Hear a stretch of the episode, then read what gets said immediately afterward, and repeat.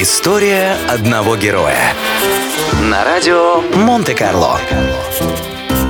Скрудж Макдак.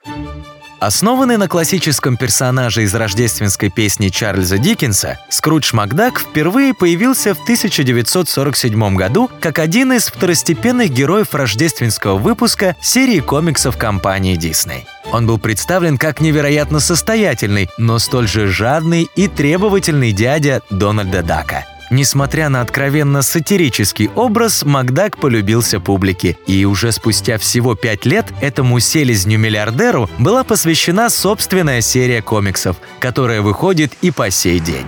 В ней рассказывается, что Скрудж Макдак родился в бедной шотландской семье и начал работать с самого раннего детства. Однажды он до блеска начистил ботинки туриста из США, за что получил всего 10 американских центов, которые не мог потратить в родном Глазго. После этого случая он решился отправиться в Америку, чтобы заработать собственное состояние, а та самая десятицентовая монетка стала его талисманом.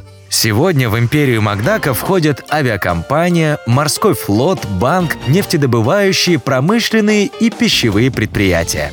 Авторитетное издание Forbes регулярно включает Селезня в свой ежегодный список богатейших вымышленных персонажей. В последний раз он возглавил его состоянием, оцененным в 65,5 миллиардов долларов. Часть этих денег Скрудж хранит в монетах в специально оборудованной комнате, чтобы иметь возможность буквально купаться в деньгах.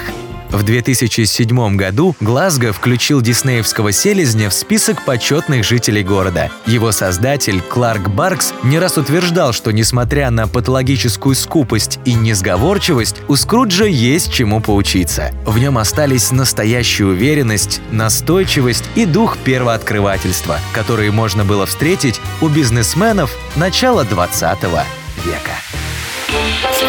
История одного героя. На радио Монте-Карло.